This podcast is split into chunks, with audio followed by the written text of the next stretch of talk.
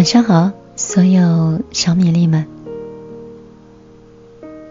此刻正在听节目的你，会不会又是一个意外？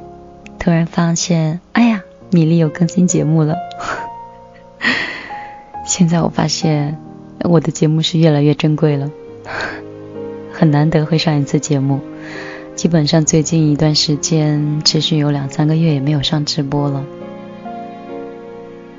暂时也只能这么样去跟大家见面了。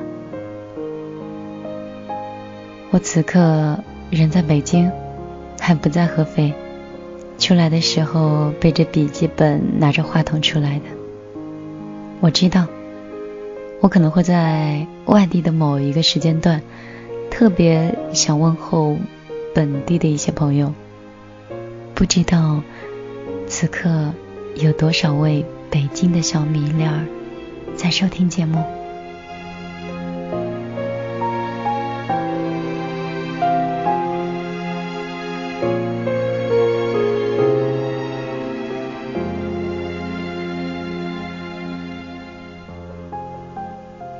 今天本来有很多话想跟你们讲，但是夜晚真的很深了。睡前的时候看到一篇非常好的故事。我想，你们也想念我们的睡前故事吧。所以，在睡觉之前，拿起话筒，给你们录制了这样一篇故事，希望你们会喜欢。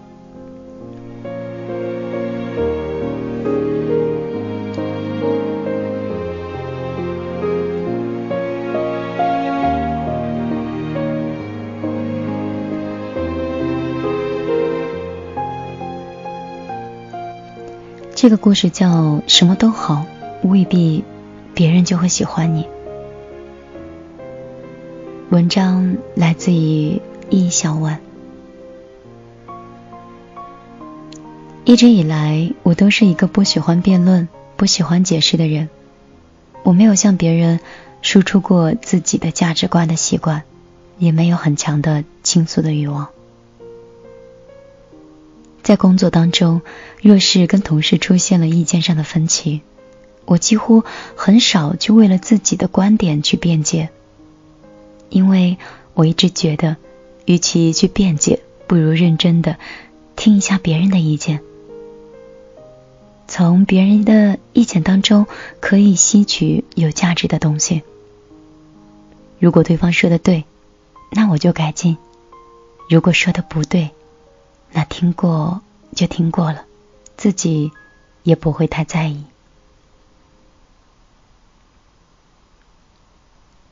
在生活当中，我永远是那个耐心倾听别人故事的人，点头、微笑，适当的时候给予一些安慰，尽量的让别人在和我沟通的时候没有压力、没有负担。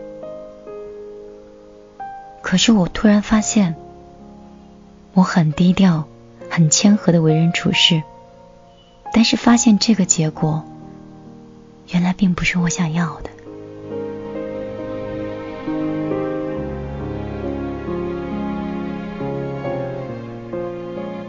我以为我这个样子可以得到同事的肯定、朋友的喜欢，而我用。放低自己的姿态，去换来的却是被忽视、被冷落，甚至是被遗忘。后来，我就开始分析这个问题，进行自我的反省：为什么？为什么我有这样的行为方式，还有处事的风格呢？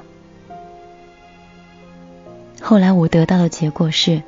这样的行为的方式反映出来的是，我害怕跟其他的人冲突的心理。这种心理的状态通常会表现为对权威的顺从、对自我的约束、放低了自己的姿态、隐藏了自己的想法、谦虚、谨言慎行。生活当中只求不与他人。发生发生争执和冲突。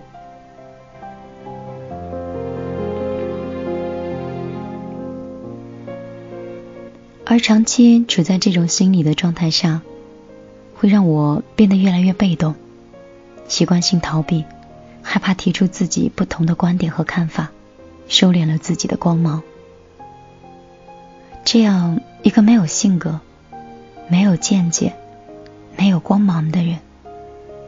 你会喜欢吗？我想你不会。那现在就解释了刚才的那个问题：为什么事情没有朝着我想要的方向去发展呢？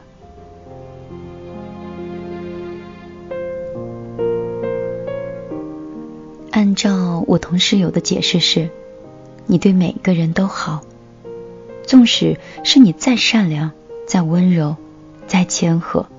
那别人也只能把你定义为一个无公害的好人而已，他不一定会接受你，也不一定会喜欢你。就像，就像你，如果你觉得一个男生很好，是一个好人，但是就因为他是一个好人，你就愿意跟他恋爱吗？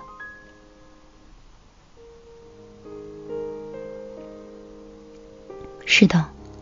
我害怕跟别人冲突，那是因为我内部的语言通常是：我如果说了一些会让他不高兴的话，是不是会让他对我有意见？会不会他就不喜欢我了？可是我的生活经验让我渐渐的明白，即使你去迎合他人、取悦他人，别人也未必喜欢你，反倒是。觉得你是曲意奉承，很容易让别人看清你。直到后来的时候，看到一个网友的文章，他写道：“他做任何事情，从来都不是让人喜欢的，只是为了得到他人的尊重。”我想一想，也觉得是啊，你为什么非要让人喜欢你呢？喜欢是一件非常感性的事情，无论你做的怎么样，是好是坏，总是有人喜欢，也总是有人会不喜欢。你不可能得到所有人的喜欢，但是你有可能让大家都尊重你。如果得到了他人的尊重，你就要让别人看到你的价值，看到你闪光的那一边。你要优秀、强大、独立、自信，只有有这些，你才有可能得到尊重。带着这样内心的逻辑，我开始改变自己了。开创议会时，我试着说出我内心的想法。我的建议是。我会直接告诉大家，有和他人不同的意见的时候，我就会大胆的说：“嗯，虽然你的想法很不错，但是我并不这么认为，因为我觉得我会把我的观点反驳回去。但是我总会在总结的时候这样去说：我一定有自己考虑不周的地方，但是我是这么想的，出于这样的考虑，我认为。”这个事情应该这样去做。后来我就开始用这种方式去生活。我发现事情真的变得有一点点不一样了。同时知道了你真实的想法，通过双方的沟通，共同提高了你们的办事效率。你说服了领导，他采采纳了你的意见，你。也让他看到了你的价值。你和朋友分享了你独到的见解，你也获得了朋友的赞许。生活有时候节奏很快，它会逼着我们快速的去思考，迅速的反应。我们会慢慢的褪去原来的青涩和纯真，换来一点点老辣和世故，而且。我们会用这些去对抗我们所存在的世界里。我也知道，我依旧平凡、笨拙、纠结、迟疑。但是，在成为自己最好的路上，我一直还在坚定的往前走着。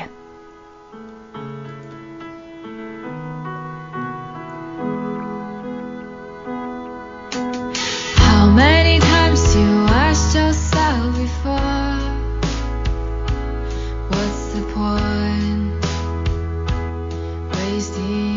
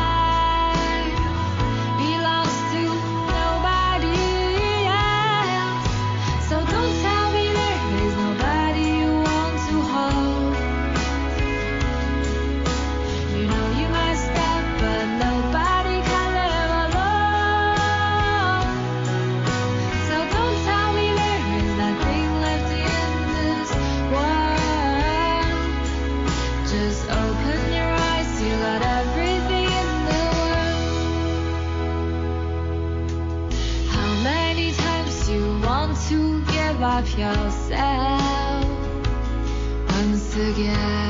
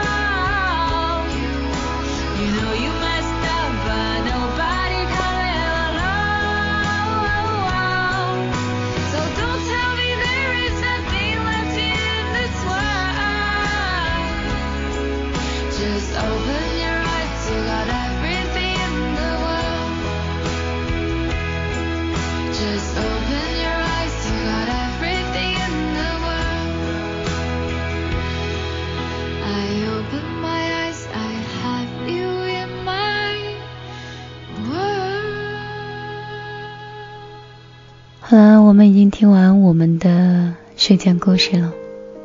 你会随着米粒听见花开的睡前故事，会想到自己的心事吗？